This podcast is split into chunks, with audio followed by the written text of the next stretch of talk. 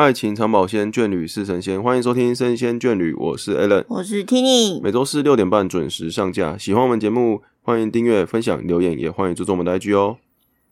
上个礼拜的初回，我们已经讲了跟钢弹有关的行程嘛，横嗯横滨一日游。嗯，那剩下其实就是比较日常的生活分享，算是吧。就是我们观察一些日本跟台湾比较不一样的地方。嗯主要这一集会讲这件事情。嗯，那首先的话，我觉得先从我们最常接触的，就是通常我们一到当地的话，我们都会习惯先去便利超商或超市。对啊，因为最快买到东西的地方。对，先去看一下，诶，这个地方，我觉得便利超商是可以看出这个地区文化的地方，怎么说跟？超市一样，就是它，因为它是最日常的场所啊，嗯一个基本生活的人都会进去买一些日常用品，或者是各种最应该说最大众化的东西都会出现在那里，比较大众化的口味，然后比较新的东西也会在那边出现，所以我们就会先去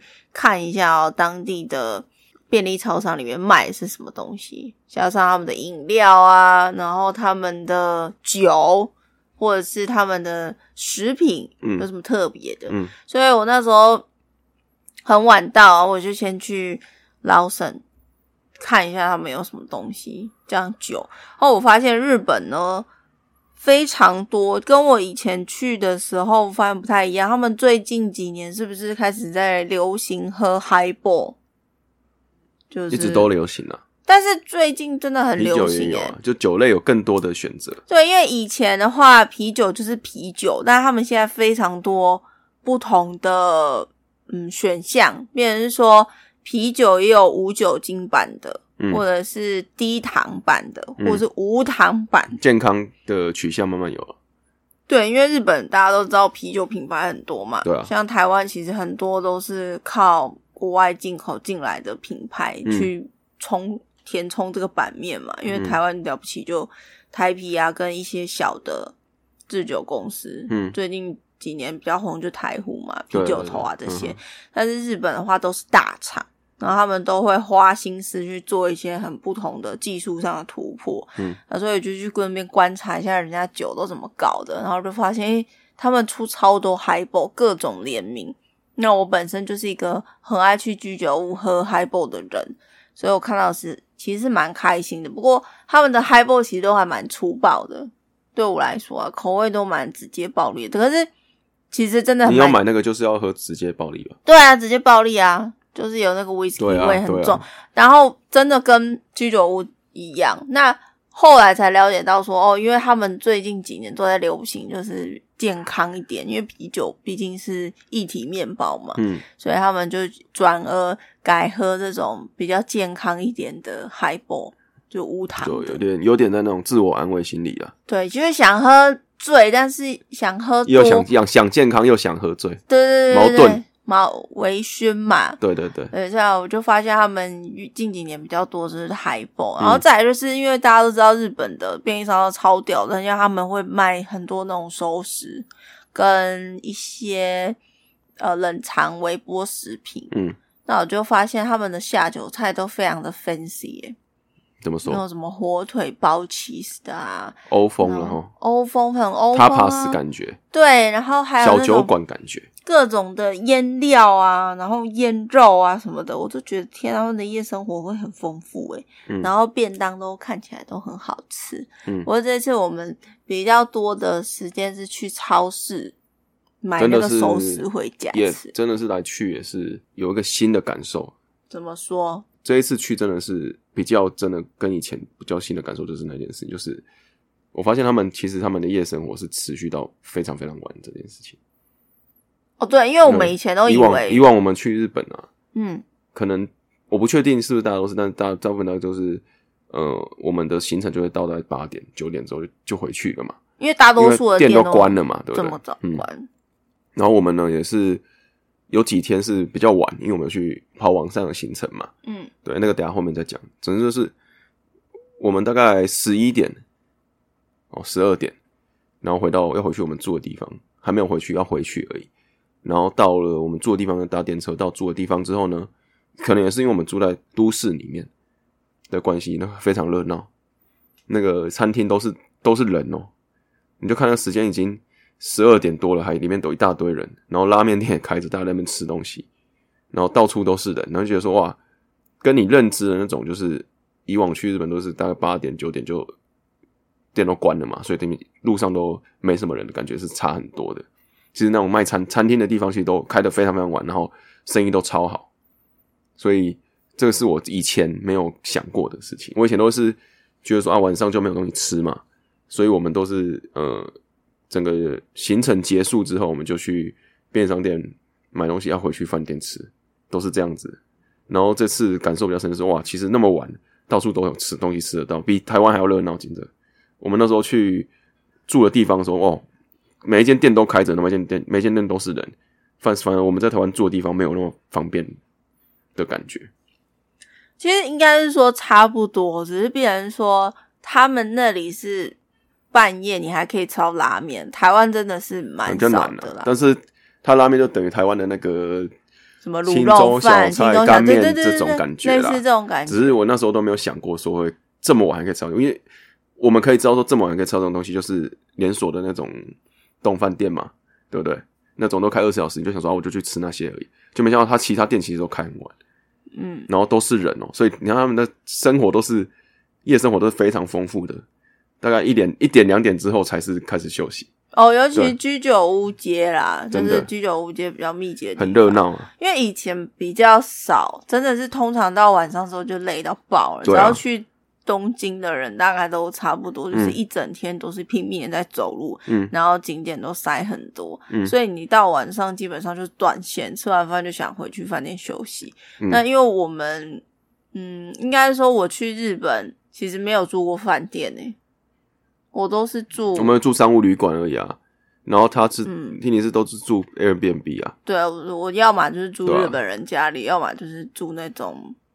就是很像公寓式的，嗯，所以比较少会去住在饭店，因为其实饭店的区域他们都是那种很精致的、很高级的区域，嗯，所以比较少会直接像我们这样住住在商店街里面。我们这次住的地方其实在商店街，那个窗帘一拉开，面对就是那个商店街，对，所以其实算是蛮难得的体验。然后。呃，因为它附近都是真的是当地的居民啦，对对，所以我们早上出门的时候就觉得很有日常感，对，就完全融入在这个当地生活里面。他们每天的生活就是这样，这是商店街白天跟晚上的样貌，我们都有经历到，所以我觉得其实蛮有趣。如果说大家并没有一定想要住在饭店的话，是可以考虑像 Airbnb。我觉得这次住的地方，我我我也不要说是哪一间，但是我就是以后如果大家。有想去住宿的话，尽量找那个附近有那个二十小时超市的。我真的觉得很棒，二十四小时超市这件事情。这这件事算蛮意外的。其实我们第一天不知道，他去捞神买他的面法泡面回去吃，个便当回去吃而已。对。那没想到那个超市是开二十四小时的，之后都去那边买吃的。应该说我们蛮闲的，没有蛮我们蛮蛮有点像什么精神有点亢奋过头，就是其实大家都已经。如果说跑一整天，应该晚上很累，但我们还是觉得说，可能也是因为我们时间不够了，哦对，所以我们就很把握把握每一个小时，所以我们回去也是没有马上回去住的地方，我们还去附近乱绕，然后就发现那个超市，哇，它是写二十小时，然后超市就有熟食区嘛，嗯，然后那个熟食区，因为它附近可能就是真的是住宅区，所以那超市算是蛮大间的超市，然后熟食区也非常广，然后什么西式啊。欧式啊，意大利意大利面啊，披萨、大阪烧啊，什么全部都是，就是你可以想象那种便当类的，就是超市那种便当类，它全部都有。然后到过了十一二点之后还会特价。对我必须说，这样子折合台币真的大概才一百出，然后看起来内容物都超丰富，比那个台湾一百。一百块的排骨便当，看起来还好吃，你真的会吃得饱那种。对，然后你可以吃到什么大阪烧啊、章鱼烧啊，然后各种炖饭，然后下酒菜也是。你你那时候买一个下酒菜，我买那个韭菜炒猪肝呐，啊，对对对，哦，好好吃。然后还有什么？还有那个炖的牛杂。哦，对，你有买牛。然后这些东西都是，呃，当然当然你要住的话，你一定要住的地方有微波炉，或者是。直接请他帮你微波也可以啦。嗯，但是它就是它就是要回去加热的东西，因为它都是放冷的嘛。但是对，它选项非常非常多，然后再来就是它酒也很多，所以说其实，在超市买的一般的认知就是超市买会比便利商店便宜，也确实是这样。对，而且选项更多了，我真的超推大家一定要去逛超市。对，而且如果家如果是二十四小时的话，你真的是完全不用担心。呃，有些人就不喜欢去餐厅吃嘛，或者是居酒屋吃，觉得说可能会很贵啊什么的，嗯，然后又怕花过头，然后不太会叫，看不懂。那你去超市的话，你就可以买，真的很丰富，然后其实价格真的不贵。真的，我很推耶。就是如果大家有时间有闲的话，真的是可以去超市逛逛。然后再来就是我们那时候有一天早上还特别无聊，就想说走另外一边，嗯，是商店街，我们反正就乱走了，我们就没有开着地图，我们就乱绕，因为呃，我们要去的地方就是高楼大厦林立的那一区，所以我们就就直接走了那个另外一边，然后往那个往前面看，远方看，然后看高楼大厦那边，就往那个方向走，就是很怎么讲，很自然的走法，大概走了快一个小时，半个小时，多了，因为就慢慢走，走到真正的目的地的时候，大概已经嗯差不多一个小时过去。嗯嗯然后我们有发现，就是路边有一有一台很特别的自动贩卖机。嗯大家都知道日本很多自动贩卖机嘛，嗯。卖饮料不稀奇。嗯，你说他卖了什么？卖虫虫啊，对他们超多，应该不是蚱蜢啦，因为我后来在唐吉诃德也有看到，同一个牌子的，对，嗯，也有卖虫虫，哦，好贵哦。而且还有吃什么蝎子啊，蝎子、蚱蜢，然后那种肥肥白白的幼虫，然后有超照烧味啊、BBQ 味、原味啊，然后还有还有重椒盐味，会不会爆汁的？对，要爆汁感的，哦有爆汁感的。真的很母汤、然后欸。有些比较大只的要卖一包两千多块日币，日币啊日币啦，所以也不便宜啦。然后现在那一包虫虫还躺在我们家里，我要等有一天很有仪式感的把它吃掉，这样。那个虫虫真的是很我买的是小只虫，诶，类似面包虫的这种。干掉的面包虫。哎、如果你是买蚱蜢那种大只的，你反而会需哦，真的没办法。蟋蟀、蚱蜢那种。可是台湾也会吃啊，其实我知道，但是已经比较少。但是日本的话，算是蛮蛮好入手的、因为好像有人说吃这种虫啊，其实它就是一个富含高蛋白质、营养价值很高的东西。我知道，但我吃肉也可以获取没有因为你吃肉大豆什么的你。吃肉可能你要吃很多，才能补充一只小虫啊它给你的蛋白质。OK OK OK，好，好那以上都是不专业的分析啦，只是说有这个很特别的东西刚好看到，就去给他试了一下。所以 Alan 就只是单纯好奇，所以买了一包。嗯，对，但是我觉得，嗯，如果是我，就算再怎么好奇，我都还是不会买，因为我根本不会我比较融入他们的生活。我真的没办法，我觉得太恶心了。然后再来就是，我觉得日本呢，我们其实上一集有想讲嘛，就是对日本来说，我们这次是不带任何滤镜的，嗯就是他们的，嗯，怎么讲？人的话，我是觉得比较少邋遢的人了，嗯，稍微少了一点。那普遍呢，大家其实都还算会打扮，有可能是因为跟日系的品牌有关系。我们这次去也是天气也是热，但比台湾舒服一滴对，就在，在感受那个差异在哪里。日干热。日本的热跟台湾的热差在哪里？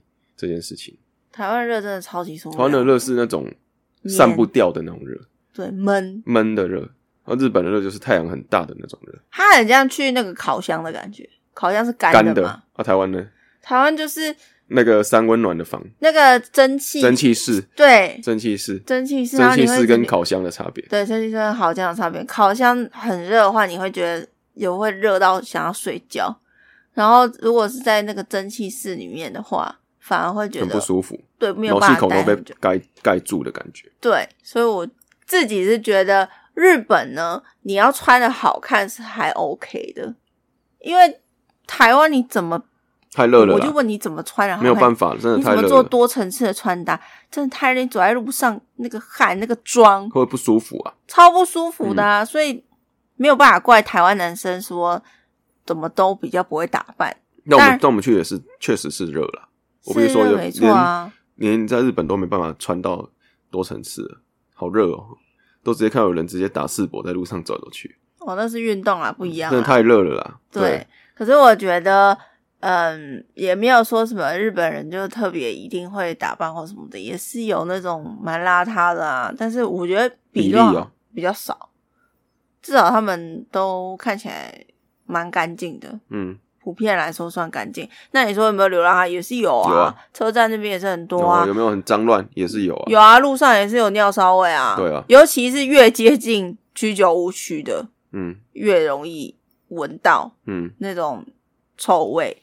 然后地板上也是有垃圾什么的、啊，烟蒂是我好像没有看到，不过就是有那种血血啊、保特瓶啊什么的都会出现在路边。也是有啦，嗯，也是。但是就是像我们上期有讲嘛，就是人家也会有垃圾乱丢，但是就不会像台湾乱丢垃圾这么多这件事情。我们上集有讲过，就是他们也是会有这样子的人，但是其实大部分的民众还是自律的，还是会把垃圾带回去的，而且他们的垃圾习惯已经桶养成。没有像台湾这样路边都有。对啊，是对，台湾垃圾桶算多的，算多了，他们那里垃圾桶真真的很少。对，尤其车站也很少，可能是跟他们之前有发生那个就真理教的事件，真理教的事件，所以都拿掉了啦。拿掉非常嗯。多。然后再来是日本也没有什么饮水饮水机可言，所以基本上你都是要自己去买水或什么的，嗯，算比较麻烦一点。因为在台湾装水实在是太方便了。对，捷运站啊，或大型的车站，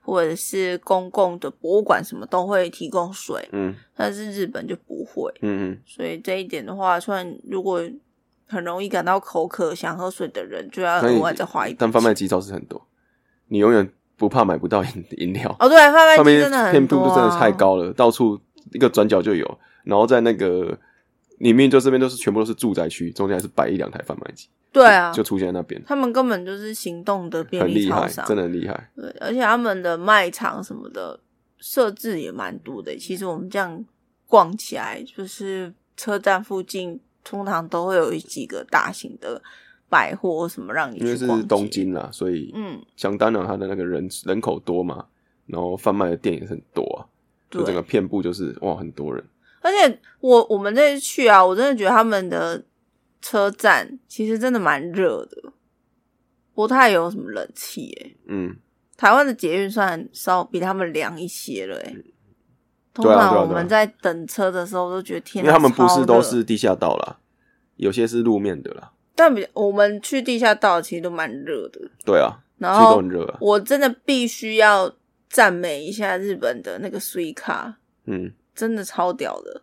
因为我们已经很久没有去日本，那时候我都是买实体的 c a 嗯西瓜卡，嗯然后它现在就是更新之后，你就是可以拿新的手机，嗯直接感应之后把实体卡变虚拟卡。嗯像我是在用 iPhone 嘛，所以它就可以直接放到我的 iPhone 的 wallet 里面。嗯，我就觉得超棒的、啊，而且我完全不用亲自到日本处理。对他来说很棒，因为他就少带一张卡，对，而且我可以直接线上储值，然后你也可以去当地的呃储值的机台，直接用手机，然后看你自己要用现金或什么，嗯直接加值，但这个。最重要的是点是什么？是西瓜卡真的是用途太多，对，太方便。然后呢，我还要讲是，它可以直接拿手机逼闸门。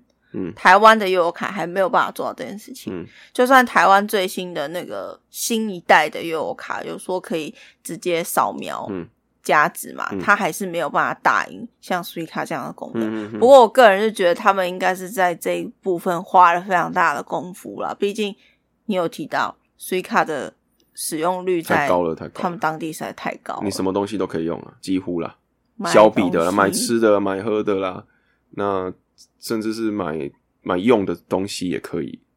太多店，基本上你就是现在去都是不要带日币，都把钱放在那个西瓜卡里面，然后你就可以讲的比较夸张一点，是你出门就带那张卡就好，你先不用带钱，就可以活好好的活一天。那你看，在台湾，如果我只带悠游卡的话，其实也没有到那么方便。他的他们的那个片普及率太高了，嗯，对对对，因为使用的人实在是太多，所以嗯我就觉得这次去日本真的蛮方便的。嗯，所以如果大家有去的话，还是可以先上网处理一下，然后再来就是他们的，嗯，怎么说？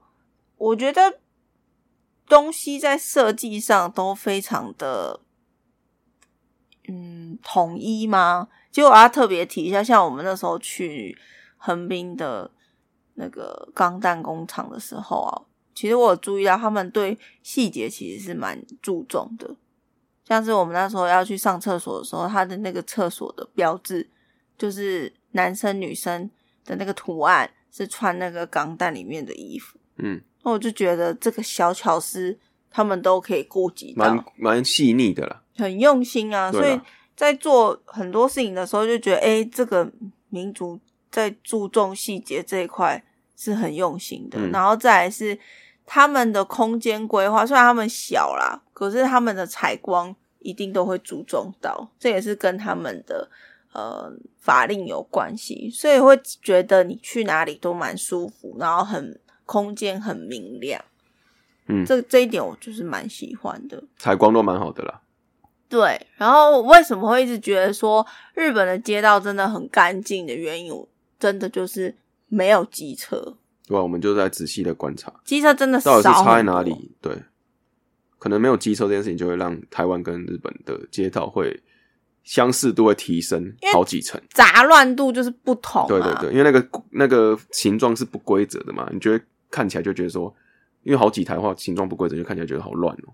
那如果这些东西都移除的话，就变成是一个没有什么东西的地方，然后你就觉得干净，对，就是这种感觉而已。差真的就是差在机车，对啊，所以你可是我我我觉得台湾有机车，你没有办法把台湾的机车拿掉，对因为台湾太小了。对啊，我们要去哪里就是十分钟的车程，你怎么可能开车？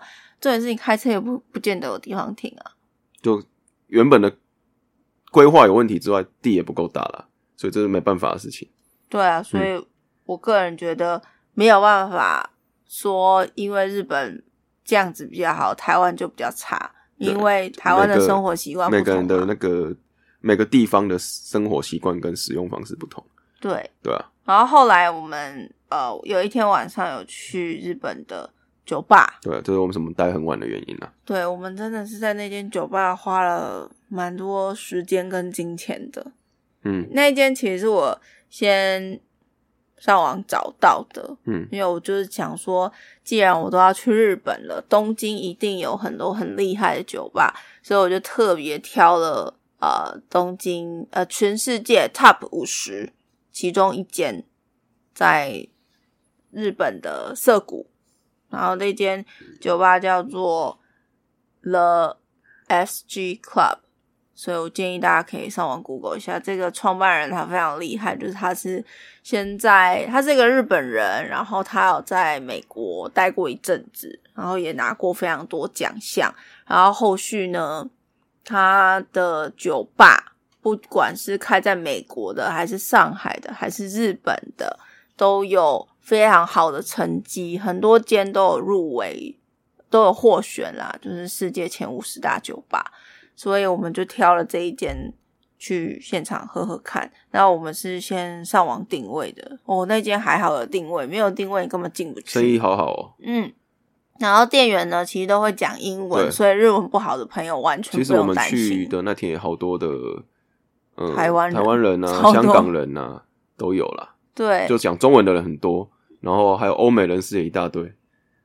对，然后其实去他不会让你感觉是一个很陌生的酒吧，就介绍其实都还 OK 啦，然后也不会说啊，因为是外国人，所以我就比较不会跟你说什么，不会。还蛮热情的介绍他们的东西。然后酒的话呢，大概就是一千八日币到两千三、两千六左右一杯。算比较偏高价的调酒，这的确是蛮高价的。然后我们那一天是一个人喝了四杯嘛，嗯。各喝四杯，嗯，这样总共都喝了两万多块，两万多块日币，但我觉得非常非常值得。嗯，因为呃，他从他的酒单非常的简单，就只有四页。嗯，那其实我那时候预约的时候，它是有一楼跟地下室两层不同的空间，嗯，然后唯一剩下的位置就是楼下的吧台区，所以我就选了楼下吧台区。但楼下吧台区好像是有分，就是它是有制固定的菜单，然后菜单总共有四页，有最轻的到最重的。嗯，那我们一开始就从最轻的开始点。非常的厉害，让人惊艳。嗯，我觉得比台湾我们喝到的几间榜上又是有另外一个感受强。啦。对，我觉得没有说啊，他们比较好喝，或是那真的比较好我觉得不要这样讲，应该要说感受不同。啊。呃对对啦对，不应同的不同的国家调出来感受不的感受是不太一样的。嗯，对这个真的没有加滤镜，因为它真的很强。对，然后其实喝起来的感觉就不像是喝酒，很像在喝饮料这样子，因为都没有什么酒的感觉啊。我就觉得喝起来就是很很舒服的饮料，这样子那你这样讲，会不会很多人想说，哎，我喝饮料，我干嘛还要去酒吧？就没有啊，因为会去喝调酒，就是希望把酒的那个感感受把它稀释掉嘛，我才要喝调酒嘛，不然为什么要请人家去调酒呢？我就喝纯的酒就好了。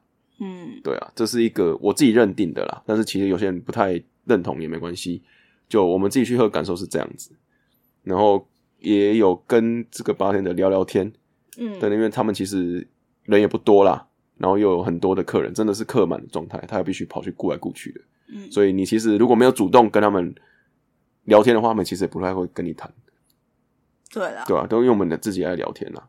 那如果你很想跟他聊天，你可以叫住他，跟他问东问西，他也会很乐意回答你。你知道有些，我不知道现在还应该还有，就是有些日本人他听到你讲中文或者讲英文，他就会吓一跳嘛，就说啊，我 I can speak English 什么的，然后就不行不跟你说话。哦，我觉得这次有比较少。对啊，哎其实这次我们去，不管是说去酒吧，或者说去去呃商店，或者去买东西，其实店员都英文程度蛮好的，对，真的都蛮会说的了。因为也可能是因为真的太多外国人了啦，必须要在做这种接待的客人的的选择的时候，他就要找那些敢说英文或是英文程度比较好的人。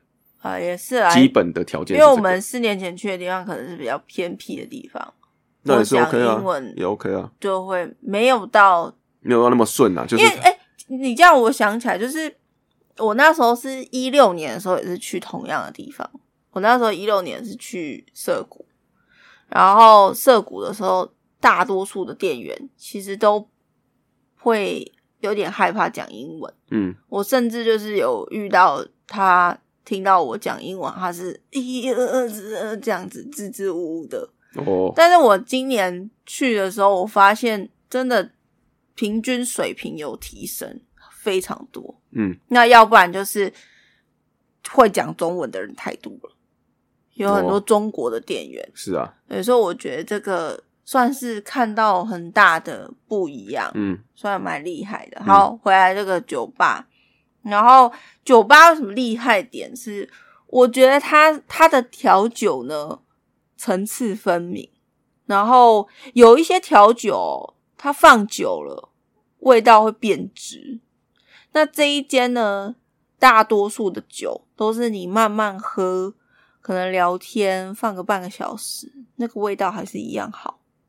然后再来就是它每一杯都很漂亮，你知道有时候喝调酒也是一种视觉享受，嗯，看它的拍拍照啦，对啊，好拍，好艺术品的呈现嘛，对上面的摆设或者是整个酒的那个怎么讲？它连杯子有有一酒具了，哈，对器皿都是特别制作的。对啊，然后有时候如果特别的话，会跟你讲一下这杯酒的起源跟小故事。都有都有故事，然后有脉络，为什么要这样做？所以都其实每一酒每个酒都有它的独特性在。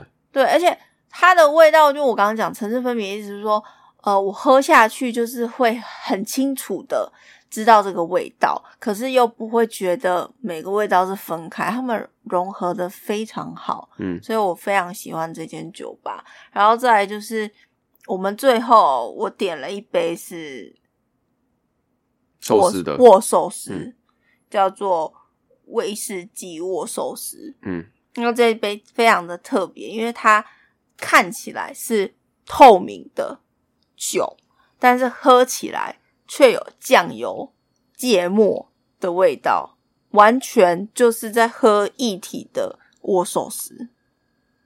嗯，我有喝啊，就真的是在吃东西的感觉，对，然后你你点的那杯是和牛的啦，对和牛，但我那个就是 whisky 配和牛去吃这样子而已，你的上面它真的放放一片和牛肉干，肉干和牛，我不知道是和牛，他是说是和牛肉干啦，对。对啊，但是我觉得喝起来你的那个比较特别，真的吗？嗯，我觉得寿司那个我觉得比较特别，但我们这两只算是蛮重的，嗯就是最后喝的时候，我就觉得它昏昏欲睡了。酒感蛮重的。对啊对，但是每一只我其实都还蛮喜欢，就是这一次会点到八杯，也是想说我难得来一次嘛，嗯，那就喝到喝到喝到不想喝为止。对，喝到一个顶这样子。嗯哼哼，所以我我是蛮蛮开心，能够发现，能够遇到这样不错，子的酒吧。这也是我们以前去没有排过的行程。对我们以前去没有特别，我们以前没有那么夜，生活的，对。都是都是乖乖回去睡觉这样。哦，这次真的都玩很晚，每天都在跟时间赛跑，因为有几次就是很怕赶不到那个，都要搭到末班电车。对，都要搭到末班车，所以也是会害怕说万一回不了家怎么办？而嗯且其实他们的车站啊，都已经十一二点了，人还是超级多，因为是大战啦，真的很狂哎、日本的夜生活真的是他们的晚上也是不夜城，应该这样说。没错，而且大家真的很常遇到那种喝醉酒的人呢、对啊，越晚就越多啊。我们不是有看到有一个女生，她真的是喝到因为他很，她是蛮蛮力，蛮有那个激发潜能，你知道吗？怎么说？他整个人醉倒，然后到站还可以爬起来走出去，然后再慢慢的从楼梯上面爬，慢慢慢爬上去。我都超怕他跌倒哎、但是他都是还可以知道说，哦，我这下车，我要回家这样。她真的是东倒西歪耶、那种对对对他走路是斜的，然后整个人身体也是斜，然后就站在路中间这样，对，然后好像大家都习以为常，对啊，会发生就习惯这种种事情了。对。日本人压力到底是有多大，可以这样子搞，嗯，也是很辛苦，因为刚好遇到周末了，可能是他们放松、大放松的时间，也是蛮就遇到这种蛮多这种事情，对吧？对，而且日本也其实蛮多那种文青小店的，嗯，我觉得这一次去晃下来是蛮蛮有一些启发，像是他们也有很多像台湾那种中山捷运站那附近赤峰街那样子的小店，嗯逛起来是很过瘾。然后加上他们自己的品牌蛮多的，也很多，这一点其实台湾也做的蛮好的。嗯台湾其实现在有很多自有品牌，质感啊、设计啊，其实都不输给日本。那其实日本在这这一块也是做的蛮，我觉得蛮讶异的是，应该不是讶异，因为其实日本蛮多那种户外休闲的品牌。然后我们这次去的时候，我就发现那个北脸啊，会不会太狂了一点？哇，它有好几间店呢，我们我知道最著名的是北脸，它有指标在日本嘛。